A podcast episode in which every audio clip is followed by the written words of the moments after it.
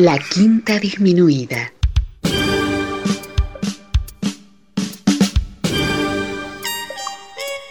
Jazz desde la ciudad más cercana al cielo.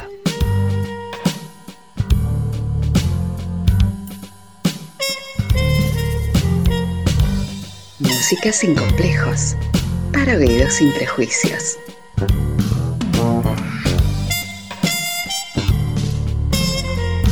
Una producción de Nicolás Peña.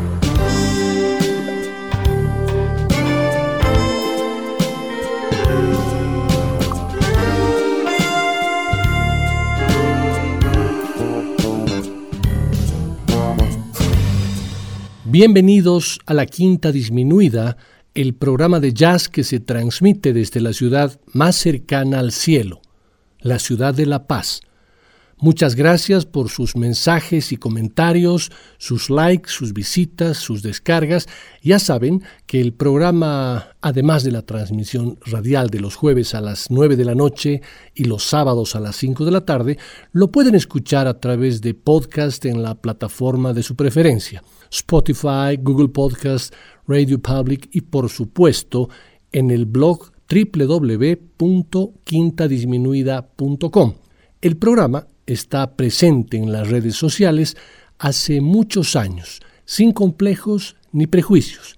Esto con el objetivo de tratar de llegar a la mayor cantidad de gente posible para compartir mi pasión por la música. El programa ya está a escasos cuatro meses de cumplir 15 años, lo cual me llena de muchos sentimientos, emoción, orgullo, satisfacción, pero sobre todo el agradecimiento profundo a ustedes, que son el motivo fundamental para que la quinta disminuida haya podido llegar hasta donde hoy se encuentra.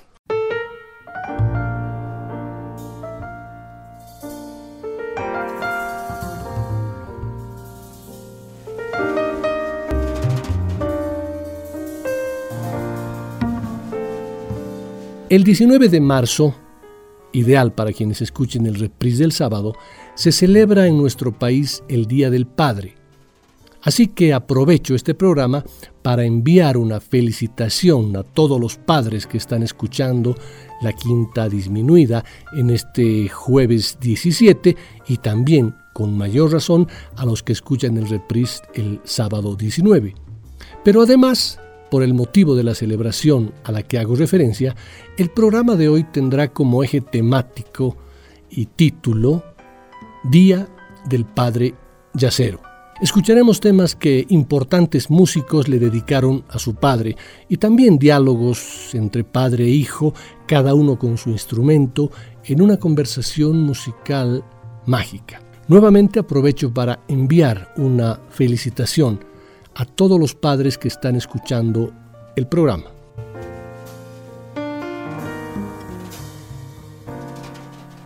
Vamos a arrancar esta sesión con uno de los temas más emblemáticos del jazz vinculados al homenaje de un hijo a su padre. El tema Song for My Father de Horace Silver, hijo de inmigrantes de Cabo Verde, Horacio Worth Martin Tavares Silva, nació en Norwalk, en Connecticut, un 2 de septiembre de 1928. Adoptó el apellido Silver por razones fonéticas, ya que Silver en la jerga callejera se pronuncia Silva, por coincidencia, su verdadero apellido. El lugar de origen de su familia Cabo Verde está formado por un grupo de islas del archipiélago de la costa occidental africana que fueron descubiertas por el marino portugués Antonio Noli en el año 1450 aproximadamente.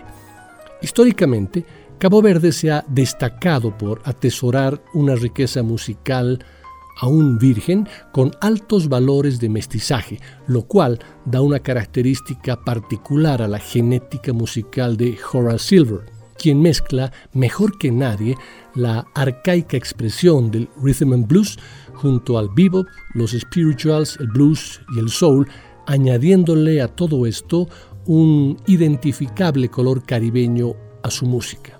Song for My Father fue el principal éxito popular y comercial de Horace Silver y uno de los discos más vendidos de toda la historia del sello Blue Note.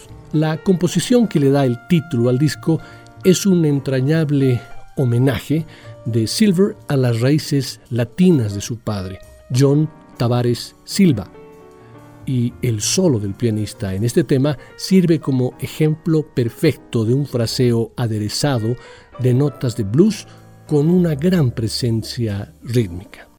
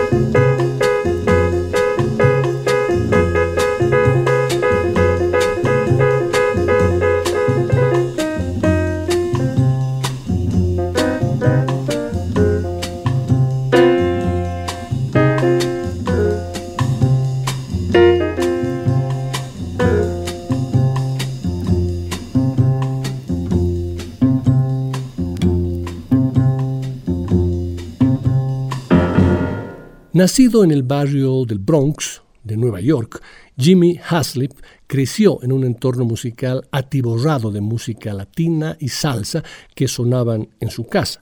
Íconos de la música latina como Tito Puente, Mongo Santamaría, Machito, Ray Barreto, Celia Cruz y Eddie Palmieri, por nombrar simplemente algunos. De niño aprendió a tocar la percusión, pero cuando su hermano mayor le hizo escuchar grabaciones de músicos de jazz y música clásica, decidió iniciar sus estudios musicales formalmente, empezando con la trompeta, pero a los 15 años quedó enamorado del sonido del bajo eléctrico, instrumento del que se declara autodidacta. Sin embargo, en su afán de aprendizaje, tuvo la oportunidad y la suerte de recibir clases privadas del legendario Jaco Pastorius, lo que supuso un paso gigante en su carrera. En 1977, junto a Robin Ford, Russell Ferrante y Ricky Lawson, formó parte de la banda The Robin Ford Group, que cuatro años más tarde y después de la salida de Ford, sería rebautizada como Yellow Jackets. Una de las particularidades técnicas de Jimmy Haslip es que a pesar de ser zurdo, no cambia la posición de las cuerdas de sus instrumentos, por lo que su técnica de ejecución resulta radicalmente alejada de la técnica estándar, convirtiéndose en un referente fundamental del bajo, ya sea un bajo fretless, es decir, sin trastes, o un contrabajo, o un bajo contrastes de cuatro, cinco o seis cuerdas. En el año 2000, siendo aún miembro de los Yellow Jackets, graba un disco que dedica íntegramente a su padre, agradeciéndole que fue su primer maestro y rememorando sus iniciales influencias en la música latina, pero esta vez aderezadas con elementos del bebop y el jazz fusión. De ese disco, bautizado como Red Hit, los invito a escuchar el tema Los Feliz.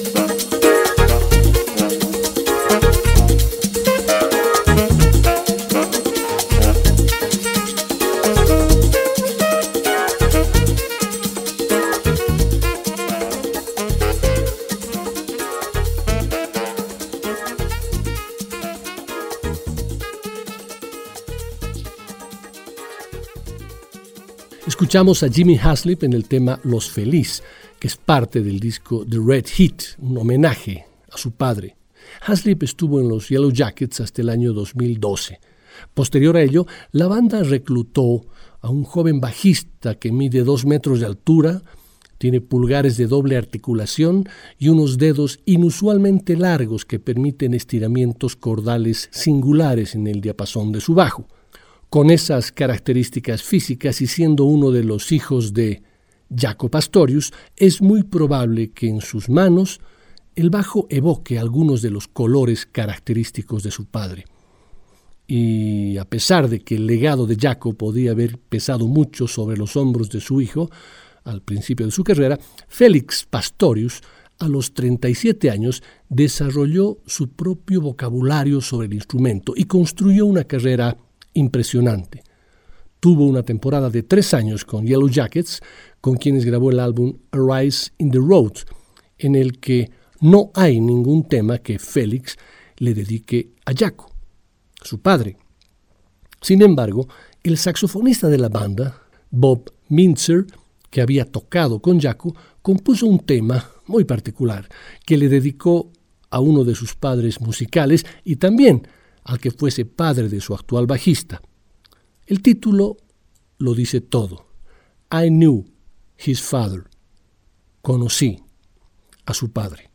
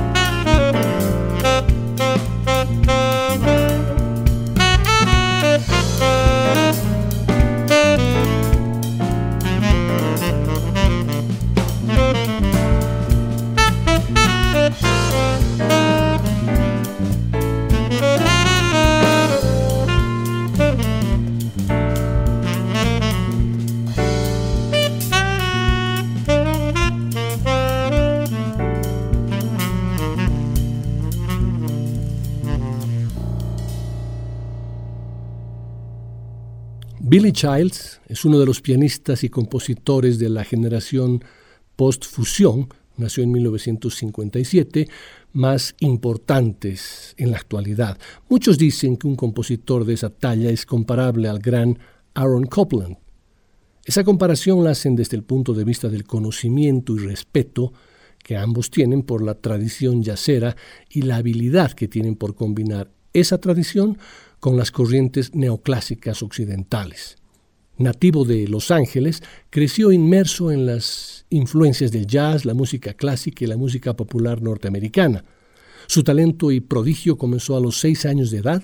A los trece fue admitido en la prestigiosa USC, Community School of the Performing Arts, donde obtuvo su respectivo título de bachelor bajo la tutela de Robert Lynn y Morton Lauritsen. Después de ello, comenzó su camino siendo muy demandado en la escena jazzística de Los Ángeles, apadrinado además, sobre todo, por el gran trompetista Freddie Hubbard. Billy Childs participó en importantes grabaciones con J.J. Johnson, Joe Henderson y Wynton Marsalis antes de firmar con el sello Windham Hill Records en 1988 para el desarrollo de su carrera solista. Sus discos Twilight is Upon Us del 89, His April Touch del 92 y Portrait of a Player del 93 mostraron su gran talento y capacidad musical seguidos de los álbumes I'm No Rivers del 95 y The Child Within del 96, y dos álbumes en los que hace gala del manejo y la fusión de la música de cámara y el jazz, como son Lyric, volumen 1 del 2006, y Autumn in Moving Pictures, volumen 2 del 2010.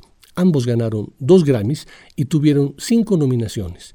Como pianista invitado, participó en grabaciones con muchísimos músicos. Mm, recuerdo Yo-Yo Ma, Sting, eh, Rennie Fleming, eh, The Detroit Symphony Orchestra, Chick Corea, The Kronos Quartet, Wynton Marsalis, Jack DeJohnette, Dave Holland, Ron Carter, uh, The American Brass Quintet y Chris Botti también. En su álbum Twilight is Upon Us le dedica un hermoso tema a Joseph E. Childs, su padre, un tema que tiene por título like father, like son.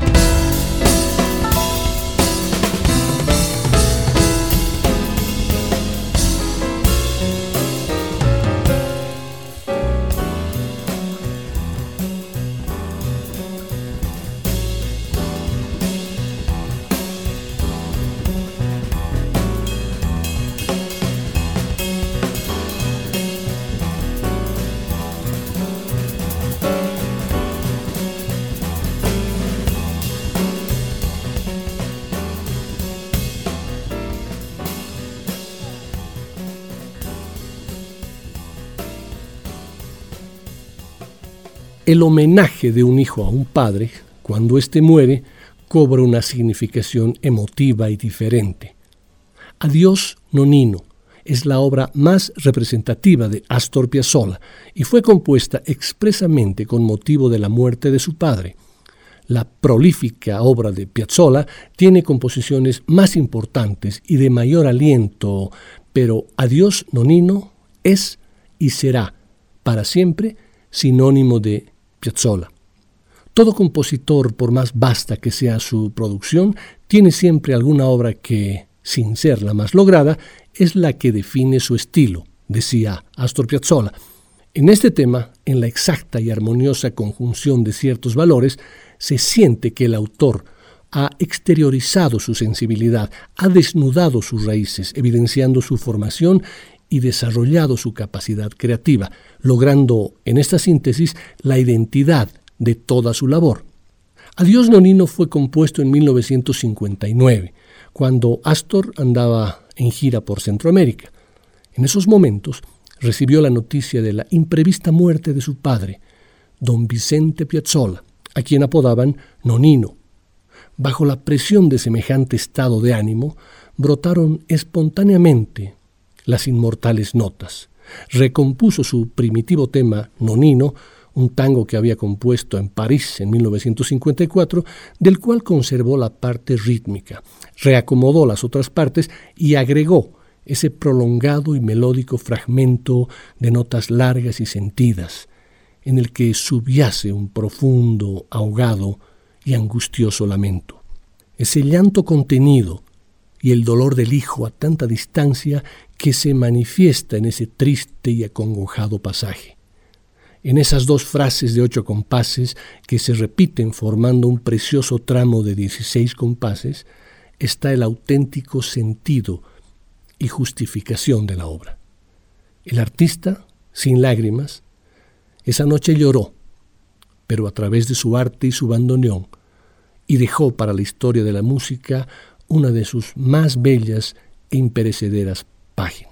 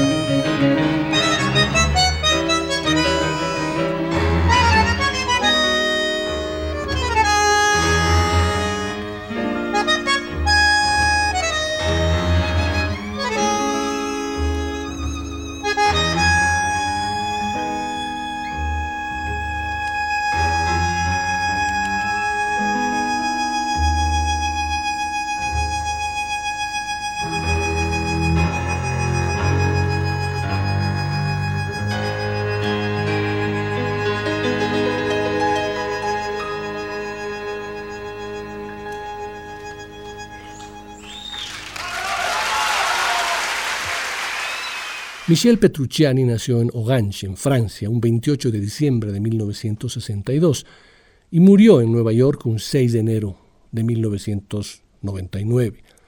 Aquejado desde su nacimiento por una incurable enfermedad ósea llamada osteogénesis imperfecta, hizo que Michel apenas alcanzara el metro de estatura. A pesar de ello, jamás se lo vio quejarse en público, muy al contrario en las actuaciones en directo, en vivo, se entregaba al máximo, aunando su virtuosismo, su romanticismo, su lirismo, su fraseo ágil y de contagiosa alegría, a una forma de tocar percusiva y muy física, balanceándose de un lado a otro de la banqueta para llegar a los extremos del piano. Su padre, Tony Petrucciani, guitarrista de jazz, fue su maestro fue el que le enseñó a tocar el piano, fue su primer profesor de música y su maestro de toda la vida. El año 1991, Michel edita uno de sus discos más importantes, el álbum Playground, que lo dedica íntegramente a su padre, quien, en palabras de Michel, le enseñó todo lo que sabía. Sin embargo, un año después, en 1992, Michel Petrucciani plasma uno de sus sueños más grandes, tocar en vivo con su padre, con su maestro de siempre, y en el que le rinde un especial homenaje. Cuando su padre vio la filmación de este concierto, Michel ya había muerto. Con los ojos llenos de amor, en una entrevista del año 2005, su padre recordaba, estas imágenes son increíbles, son para el recuerdo, padre e hijo tocando juntos. No es muy usual, y menos en el mundo del jazz. Es raro. Esta grabación debería salir al mercado, recordaba Tony Petrucciani en una hermosa grabación en video. Justamente, este concierto quedó plasmado en el disco Conversation, donde ambos, mano a mano, dialogan en ese idioma maravilloso que es la música. Se ha dicho que Michel dejó un mensaje pegado en la cinta que decía, Pa, esta cinta es para ti. Los vamos a escuchar a ambos en este maravilloso dúo de piano y guitarra en el tema Some Time Ago.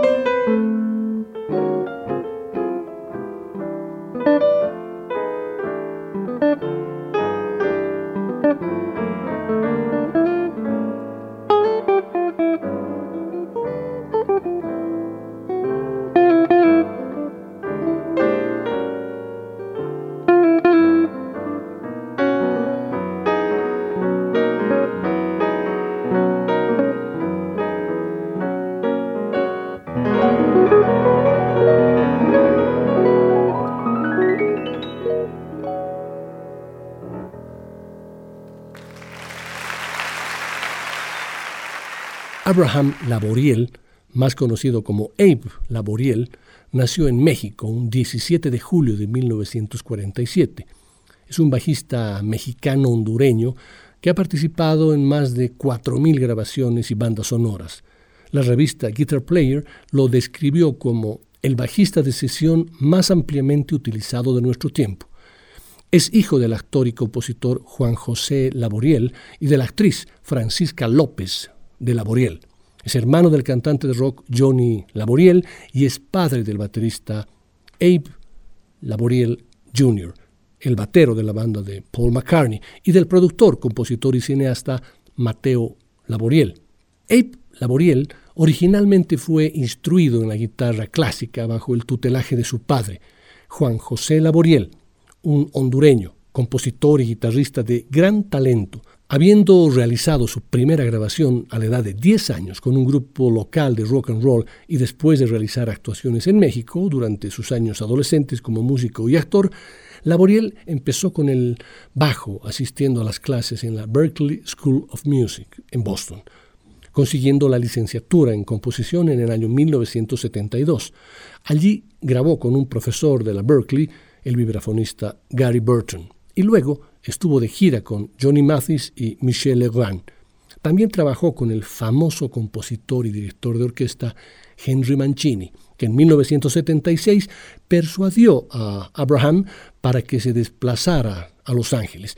Este cambio demostró ser el punto de partida de una diversa e inmensamente exitosa carrera de estudio, tocando y grabando con grandes e importantes artistas como George Benson, Ella Fitzgerald, Herbie Hancock, Joe Pass, Aretha Franklin, Dr. John, Robbie Robertson, Michael Jackson, Donald Fagen, Lee Rittenauer, Larry Carlton, Dave Grissin, Stevie Wonder, qué sé yo, Barbara Streisand, Al Jarreau, Billy Cobham, Elton John, Ray Charles, Madonna, Paul Simon, Quincy Jones y muchos más, además de su trabajo con los grupos Koinonia y Friendship, el último contando con el guitarrista Lee Rittenauer. Como Larry Carlton dijo alguna vez, hay muchos grandes intérpretes del bajo en este mundo, pero hay uno, y solo un, Abraham Laboriel. En el año 2005, Abraham fue galardonado con un doctorado honorífico en música por la Berklee School of Music. De su álbum Gidum vamos a escuchar el tema que le dedica su padre, tema en el que además al inicio, eh, empieza con la historia de esta composición, con cómo fue el caminar de esta composición y fue una hermosa historia romántica. Gidun is the name of an African woman born in the imagination of my father more than 60 years ago. My parents come from Trujillo, a tiny village of Honduras, inhabited by Garifuna people, descendants of African slaves. Freed when the ship carrying this human cargo sank. The survivors swam ashore where they lived as free people for generations, keeping alive their culture, dance, music, and their African language. My father composed this love song, this lament, in the voice of a captive African longing for his beloved. He wrote the story in Spanish the tender words of loving Hungu Let me introduce you to Gidum. Papi, te quiero mucho. Soy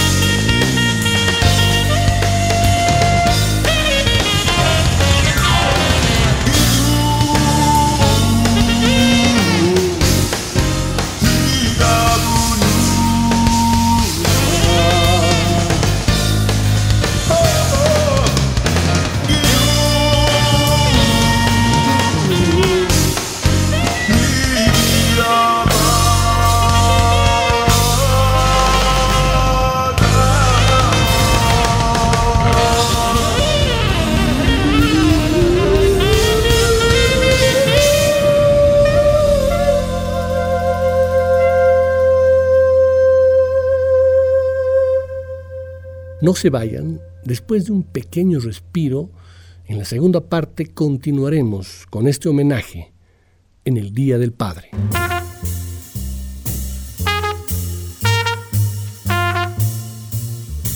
Después del corte, volverá el swing. De la quinta disminuida.